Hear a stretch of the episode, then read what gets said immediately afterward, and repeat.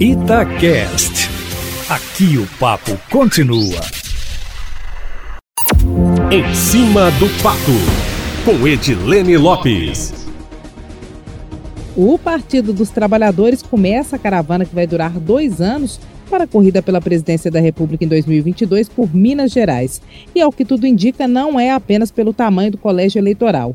Depois de amanhã, Fernando Haddad, que a princípio será o candidato à presidência se Lula continuar inelegível, estará em BH, conforme a Itatiaia adiantou há algumas semanas. Por enquanto, sem um nome competitivo para a disputa ao governo do estado, o PT precisa definir a quem irá apoiar na corrida pelo governo de Minas em 2022. O cortejado Alexandre Calil, sempre na mira dos partidos mais progressistas, embora dialogue bem com outras frentes, também parece ser de interesse do Partido dos Trabalhadores para uma aliança aqui em Minas.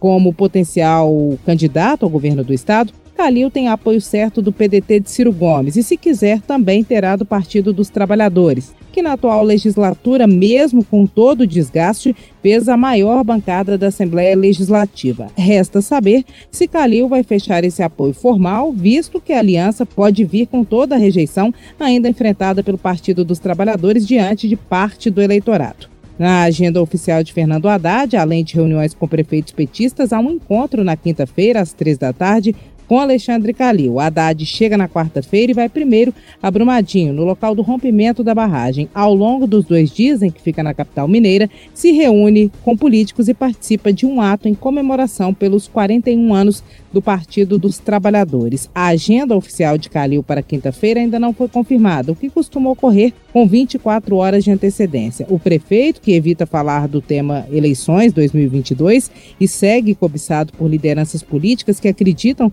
que ele seja um nome viável para enfrentar o governador Romeu Zema, tem falado pouco sobre o assunto. É bom lembrar que o partido de Calil, o PSD, que é de centro, tem dois senadores por Minas Gerais. Antônio Anastasia e Carlos Viana, e a legenda teve papel fundamental na articulação e na eleição do senador Rodrigo Pacheco, do DEM, para a presidência do Senado. Ou seja, pode estar em formação um grande grupo político que pode ter peso ou importância grande nas eleições de 2022. É isso, meu amigo Eustáquio Ramos. Amanhã eu volto, sempre em primeira mão e em cima do fato.